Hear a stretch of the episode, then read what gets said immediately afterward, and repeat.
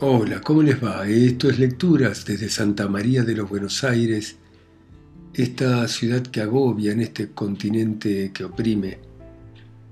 Y vamos a continuar con la lectura de Sobre héroes y tumbas de Ernesto Sábato. Y continúa de esta manera. Una mueca deformó los bigotes de la educadora.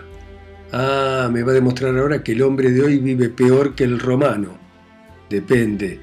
No creo, por ejemplo, que un pobre diablo que trabaja ocho horas diarias en una fundición bajo control electrónico sea más feliz que un pastor griego. En Estados Unidos, paraíso de la mecanización, los dos tercios de la población son neuróticos. Me gustaría saber si usted viajaría en diligencia en lugar de hacerlo en ferrocarril. Por supuesto, el viaje en coche era más hermoso y más tranquilo, y mejor todavía cuando se andaba a caballo, se tomaba aire y sol, se contemplaba apaciblemente el paisaje. Los apóstoles de la máquina nos dijeron que cada día daría al hombre más tiempo para el ocio. La verdad es que el hombre tiene cada día menos tiempo, cada día anda más enloquecido. Hasta la guerra era linda, era divertida y viril, era vistosa, con aquellos uniformes de colores, hasta sana era. Vea, por ejemplo, nuestra guerra de la independencia y nuestras luchas civiles. Si a uno no lo lanceaban o degollaban, se podía vivir luego 100 años, como mi tatarabuelo Olmo. Claro, la vida al aire libre, el ejercicio, las cabalgatas. Cuando un chico era débil lo mandaban a la guerra a que se fortificase. La señorita González y Turrat se levantó furiosa y le dijo a su discípula, Yo me voy, Normita, tú sabrás lo que haces y se retiró. Norma, con los ojos llameantes, también se levantó y mientras se alejaba dijo, Eres un guarango y un cínico. Doblé mi diario y me dispuse a seguir vigilando el número 57, ahora sin el inconveniente del voluminoso cuerpo de la educadora. Aquella noche, mientras estaba sentado en el water closet, en esa condición que oscila entre la fisiología patológica y la metafísica, haciendo esfuerzo y a la vez meditando en el sentido general del mundo, tal como es frecuente en esa única parte filosófica de la casa, hice conciencia por fin de aquella paramnesia que me había molestado al comienzo de la entrevista. No, yo no había visto antes a la señorita González Iturrat, pero era casi idéntica al desagradable y violento ser humano que en ocho sentenciados arroja panfletos sufragistas desde un globo mongolfier. 12. Esa noche, mientras hacía el balance y repaso que todas las noches hacía de los acontecimientos, me alarmé. ¿Por qué Norma me había traído a la señorita González Iturrat? Podía ser una simple coincidencia la discusión que me obligaron a mantener sobre la existencia del mal. Pensándolo bien, encontré que la profesora tenía todas las características de una socia de la biblioteca para ciegos, y la sospecha se extendió enseguida a la propia Norma Pugliese, en quien me había interesado, al fin de cuentas, por ser su padre un socialista que destinaba dos horas diarias a transcribir libros en el sistema braille. Frecuentemente doy una idea equivocada de mi forma de ser, y es probable que los lectores de este informe se sorprendan por esta clase de ligerezas. La verdad es que, a pesar de mi afán sistemático, soy capaz de los actos más inesperados, y por lo tanto peligrosos, dada la índole de la actividad en que me encuentro. Y los disparates más incalificables los he cometido a causa de mujeres. Trataré de explicar lo que me sucede, porque tampoco es tan alocado como podría parecer a simple vista, ya que siempre consideré a la mujer como un suburbio del mundo de los ciegos, de modo que mi comercio con ellas no es tan desatinado ni tan gratuito como un observador superficial podría imaginar. No es eso lo que yo me estoy reprochando en este momento, sino la casi inconcebible falta de precauciones en que de pronto incurro, como en este caso de Norma Pugliese, hecho perfectamente lógico desde el punto de vista del destino, ya que el destino ciega a quien quiere perder, pero absurdo e imperdonable desde mi propio punto de vista. Pero es que a periodos de radiante lucidez, se suceden en mí periodos en que mis actos parecen ordenados y hechos por otra persona, y de pronto me encuentro con desbarajustes peligrosísimos, como podría pasarle un navegante solitario que en medio de regiones riesgosas, dominado por el sueño, cabeceara y dormitara por momentos. No es fácil. Yo quisiera verlo a cualquiera de mis críticos en una situación como la mía, rodeado por un enemigo infinito y astutísimo, en medio de una red invisible de espías y observadores, debiendo vigilar día y noche cada una de las personas y acontecimientos que hay o suceden a su alrededor. Entonces se sentiría menos suficiente y comprendería que errores de esta naturaleza no solo son posibles, sino prácticamente inevitables. Todo el tiempo que precedió al encuentro con Celestino Iglesias, por ejemplo, fue de una extremada confusión en mi espíritu, y en esos periodos es como si las tinieblas literalmente me succionaran mediante el alcohol y las mujeres. Así se interna uno en los laberintos del infierno, o sea, en el universo de los ciegos.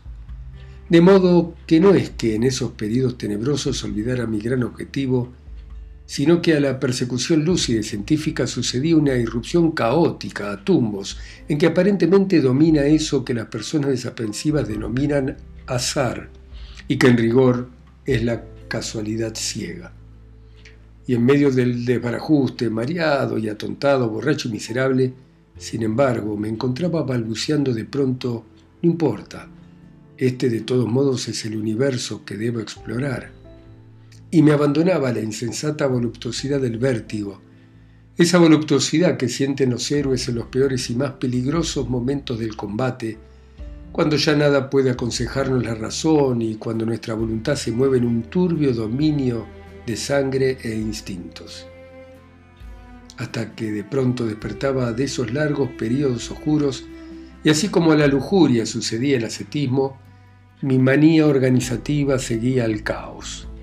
Manía que me acomete no a pesar de mi tendencia al caos, sino precisamente por eso entonces mi cabeza empieza a trabajar a marchas forzadas y con una rapidez y claridad que asombra. Tomo decisiones precisas y limpias. Todo es luminoso y resplandeciente como un teorema. Nada hago respondiendo a mis instintos que en ese momento vigilo y domino a la perfección. Pero, cosa extraña, resoluciones o personas que conozco en ese lapso de inteligencia me conducen pronto y una vez más a un lapso incontrolable. Conozco, por ejemplo, la mujer, digamos, del presidente de la Comisión Cooperadora del Coro de No Videntes. Comprendo las valiosas informaciones que puedo obtener por su intermedio. La trabajo y finalmente con fines estrictamente científicos me acuesto con ella. Pero luego resulta que la mujer me marea, es una lujuriosa o una endemoniada, y todos mis planes se desmoronan o quedan postergados cuando no en serio peligro. No fue el caso de Norma Pugliese, por supuesto, pero aún en este caso cometí errores que no debía haber cometido. El señor Américo Pugliese es un antiguo miembro del Partido Socialista y educó a su hija en las normas que Juan B. Justo impuso desde el comienzo. La verdad, la ciencia, el cooperativismo, la lucha contra el tabaco, el antialcoholismo. Una persona muy decente que detestaba a Perón y era muy respetado en su oficina por sus adversarios políticos. Como se comprenderá, esa plataforma excitó sobremanera mis deseos de acostarme con su hija. Estaba de novia con un teniente navío, hecho perfectamente compatible con la mentalidad antimilitarista del señor Pugliese, en virtud de ese mecanismo psicológico que a los antimilitaristas les hace admirar a los marinos. No son tan brutos, han viajado, se parecen muchísimo a los civiles, como si ese defecto pudiera ser motivo de elogio ya que, como le expliqué a Norma, que se enfurecía, elogiar a un militar porque no lo parece o porque no lo es tanto, es como encontrar méritos en un submarino que tiene dificultades para sumergirse. Con argumentos de este género miné las bases de la Marina de Guerra y al cabo pude irme a la cama con Norma, lo que demuestra que el camino de la cama puede pasar por las instituciones más imprevistas y que los únicos razonamientos que para la mujer tienen importancia son los que de alguna manera se vinculan con la posición horizontal, a la inversa de lo que pasa con el hombre, motivo por el cual es difícil poner a un hombre y a una mujer en la misma posición geométrica en virtud de un razonamiento auténtico. Hay que recurrir a paralogismos o al manoseo. Logrado que hube la horizontalidad, Me llevó tiempo educarla, acostumbrarla a una nueva concepción del mundo, del profesor Juan B. Justo al marqués de Sade. No era nada fácil. Era necesario empezar desde el mismo lenguaje, pues fanática de la ciencia y lectora de obras como El matrimonio perfecto, usaba palabras tan inadecuadas para la cama como ley de refracción cromática para la descripción de un crepúsculo. Sobre la base de esta genuina verdad, y la verdad era para sagrada, fui conduciéndola de escalón en escalón hasta las peores fechorías. Tantos años de labor paciente de diputados, concejales y conferenciantes socialistas aniquilada en pocas semanas. Tantas bibliotecas de barrio, tantas cooperativas, tanta sana obra edilicia para que Norma concluyera practicando esa clase de operaciones, como para que después se tenga fe en el cooperativismo. Sí, perfecto, riámonos de Norma Puglesa como yo lo hice en muchos momentos de superioridad. Lo cierto es que ahora me acometían una serie de dudas y de pronto tenía la impresión de que era uno de los sutiles espías del enemigo, hecho por otra parte esperable, ya que solo un enemigo burdo, tonto, recurriría al espionaje de personas sospechables. El ser norma tan candorosa, tan directa y enemiga de la mentira y de la mistificación, ¿no era el argumento más decisivo para tener cuidado con ella? Empecé a angustiarme, al analizar detalles de nuestras relaciones. A Norma Pugliese creía tenerla bien clasificada y dada su formación socialista y sarmientina, no me pareció difícil llegar hasta su fondo. Grave error. Más de una vez me sorprendió con una reacción inesperada.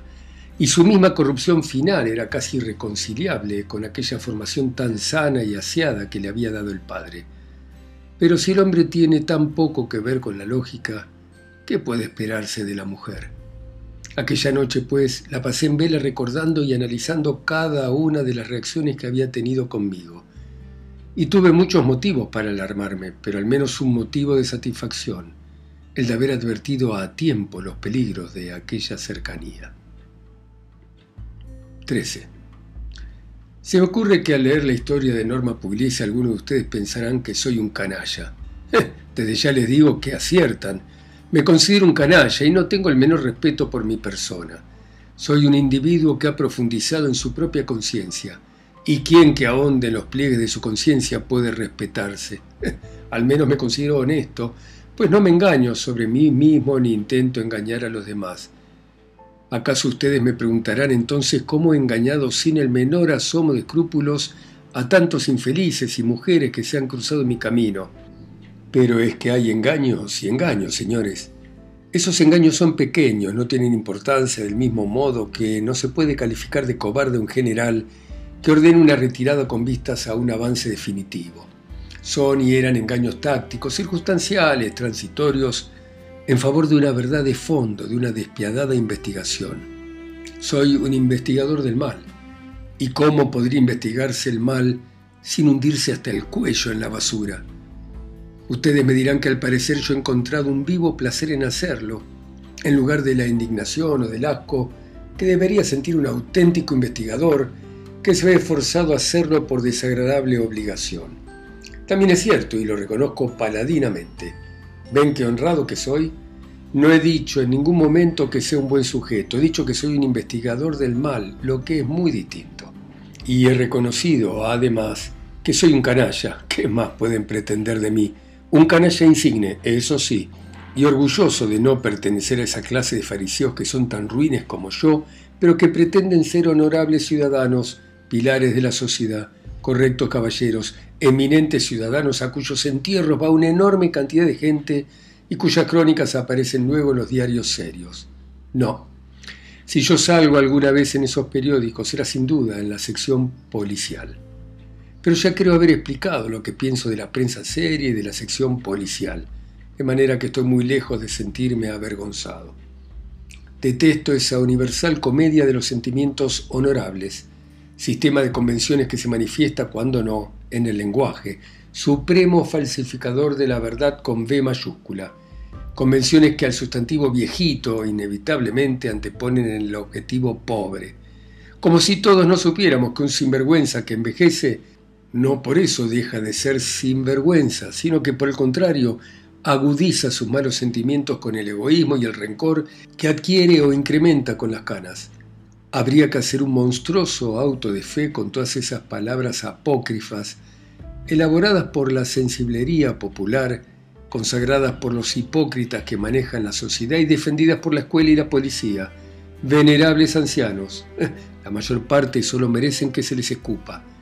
Distinguidas matronas, casi en su totalidad movidas por la vanidad y el egoísmo más crudo, etc. Para no hablar de los pobres cieguitos que constituyen el motivo de este informe. Y debo decir que si estos pobres cieguitos me temen es justamente porque soy un canalla, porque saben que soy uno de ellos, un sujeto despiadado que no se va a dejar correr con pavadas y con lugares comunes. ¿Cómo podrían temer a uno de esos infelices que los ayudan a cruzar la calle en medio de la lacrimosa simpatía a la película de Disney con pajaritos y cintitas de Navidad en colores. Si se hicieran alinear todos los canallas que hay en el planeta, qué formidable ejército se vería y qué muestrario inesperado. Desde niñitos de blanco delantal, la pura inocencia de la niñez, hasta correctos funcionarios municipales que, sin embargo, se llevan papel y lápices a la casa ministros, gobernadores, médicos y abogados en su casi totalidad, los ya mencionados pobres viejitos en inmensas cantidades, las también mencionadas matronas que ahora dirigen sociedades de ayuda al leproso o al cardíaco, después de haber galopado sus buenas carreras en camas ajenas y de haber contribuido precisamente al incremento de las enfermedades del corazón, gerentes de grandes empresas, jovencitas de apariencia frágil y ojos de gacela, pero capaces de desplumar a cualquier tonto que crea en el romanticismo femenino o en la debilidad y desamparo de su sexo. Inspectores municipales, funcionarios coloniales, embajadores condecorados, etcétera, etcétera. Canallas march. ¡Qué ejército, mi Dios! Avancen, hijos de puta. Nada de pararse ni de ponerse a lloriquear ahora que les espera lo que les tengo preparado. Canallas, derecha. Hermoso y aleccionador espectáculo. Cada uno de los soldados al llegar al establo será alimentado con sus propias canalladas, convertidas en excremento real, no metafórico, sin ninguna clase de consideración ni acomodos. Nada de que al hijito del señor ministro se le permita comer pan duro en lugar de su correspondiente caca. No, señor. O se hacen las cosas como es debido, o no vale la pena que se haga nada, que coma su mierda. Y más todavía, que coma toda su mierda. Bueno fuera que admitiéramos que coma una cantidad simbólica, nada de símbolos. Cada uno ha de comer su exacta y total canallada. Es justo, se comprende. No se puede tratar a un infeliz que simplemente esperó con alegría la muerte de sus progenitores para recibir unos pesuchos en la misma forma que a uno de esos anabaptistas de Minneapolis que aspiran al cielo explotando negros en Guatemala. No, señor. Justicia y más justicia. A cada uno la mierda que le corresponda o nada. No cuenten conmigo al menos para trapisondas de ese género. Y que conste que mi posición no solo es inexpugnable, sino desinteresada, ya que, como lo he reconocido, en mi condición de perfecto canalla, integraré las filas del ejército cacófago. Solo reivindico el mérito de no engañar a nadie. Y esto me hace pensar en la necesidad de inventar previamente algún sistema que permita detectar la canallería en personajes respetables y medirla con exactitud para descontarle a cada individuo la cantidad que merece que se le descuente. Una especie de canallómetro que indique con una aguja la cantidad de mierda producida por el señor X en su vida hasta este juicio final, la cantidad a deducir en concepto de sinceridad o de buena disposición y la cantidad neta que debe tragar una vez hechas las cuentas. Y después de realizada la medición exacta de cada individuo, el inmenso ejército deberá ponerse en marcha hacia sus establos, donde cada uno de los integrantes consumirá su propia y exacta basura. Operación infinita, como se comprende, y ahí estaría la verdadera broma, porque al defecar, en virtud del principio de conservación de los excrementos, expulsarían la misma cantidad ingerida, cantidad que vuelta a ser colocada delante de sus hocicos mediante un movimiento de inversión colectiva a una voz de orden militar, debería ser ingerida nuevamente, y así ad infinitum. 14. Día hube de esperar dos días más. En ese lapso recibí una de esas cartas que se envían en cadena y que normalmente se tiran a la calle. En mi caso aumentó mi zozobra, ya que mi experiencia me había demostrado que nada, pero lo que se dice nada, podía ser desdeñado en una trama tan fantástica como la que envolvía. De modo que la leí con cuidado tratando de encontrar vínculos entre aquellos remotos sucesos con licenciados y generales y mi asunto con los ciegos. Decía, esta cadena proviene de Venezuela. Fue escrita por el señor Baldomero Mendoza y tiene que dar la vuelta al mundo. Haga usted 24 copias y repártalas entre sus amigos, pero por ningún motivo entre los parientes por lejanos que sean. Aunque no sea supersticioso, los hechos le demostrarán su efectividad. Ejemplo. El señor Ezequiel Goiticoa hizo las copias, la envió a sus amigos y a los nueve días recibió 150 mil bolívares. Un señor llamado Barquilla tomó en broma esta cadena y su casa sufrió un incendio que destruyó parte de su familia y por este motivo se volvió loco. En 1904 el general Joaquín Díaz, cuando recibió un fuerte golpe del que enfermó gravemente más tarde, localizó esta cadena y ordenó a su secretaria que hiciera las copias y las mandara. Su curación fue rápida y ahora su situación es excelente. Un empleado de Garete hizo las copias pero se olvidó de enviarlas. A los nueve días tuvo un disgusto y perdió el empleo. Después hizo otras copias y las mandó, recobrando el empleo y hasta recibió indemnización. El licenciado Alfonso Mejía Reyes de México, DF, recibió una copia de esta cadena. Se descuidó, perdió la copia. A los nueve días se le cayó una cornisa en la cabeza y murió trágicamente. El ingeniero Delgado rompió la cadena y poco después le descubrieron una malversación de fondos. Por ningún motivo rompa esta cadena. Haga las copias y repartarás. Diciembre de 1954. 15. Hasta que un día vi que un ciego avanzaba lentamente por la calle Paso desde Rivadavia hacia Bartolomé Mitre. Mi corazón comenzó a golpear. Mi instinto me dijo que ese hombre alto y rubio tenía algo que ver con el problema de iglesias, pues no avanzaba con esa indiferenciada atención con que alguien camina por una calle cuando su objetivo está lejos. No se detuvo frente al número 57, pero pasó muy lentamente frente a la entrada y con su bastón blanco parecía como andar reconociendo un territorio en el que más tarde se han de hacer operaciones decisivas. Supuse que era algo así como una avanzada de reconocimiento y desde ese instante redoblé mi atención. Ese día, sin embargo, no volvió a pasar nada que llamase mi atención. Unos minutos antes de las nueve de la noche subí al séptimo piso, pero tampoco allá había sucedido nada que yo estimase fuera de lo común. Soderos, dependientes de almacén, la gente habitual, en fin. Esa noche no pude dormir. Me volvía y me revolvía en la cama. Me levanté antes del amanecer y corrí a la calle Paso, temiendo que alguien importante pudiera subir al departamento en el momento en que se abriese la puerta de abajo. Pero nadie entró que me pareciese sospechoso, y en todo aquel día no advertí ningún indicio interesante. ¿Habría sido una simple casualidad la aparición de aquel ciego alto y rubio? Ya dije que creo poco en las casualidades y mucho menos en las que se refieren a los ciegos de modo que esa misma noche, al terminar lo que podría llamarse mi guardia diurna, decidí subir a la pensión y someter a un cerrado interrogatorio a la señora Echepare Borda. En mi ansiedad había descendido hasta la más repelente demagogia. Detesto a las mujeres gordas y la dueña de la pensión era inmensa, metida en un vestido que parecía hecho para una mujer normal, mostrando su papada y su pecho enorme y blanquísimo, semejaba un gigantesco y tembloroso flan, pero un flan con intestinos. Bueno, muy bien. Dejamos por ahora acá, seguiremos mañana a las 10 en punto, hora argentina, como siempre. Ustedes, en sus países, ciudades, continentes, islas o pueblos, escuchando a Ernesto Sábato a través de mi voz que está acá sola y lejos, en Santa María de los Buenos Aires. Chao, hasta mañana.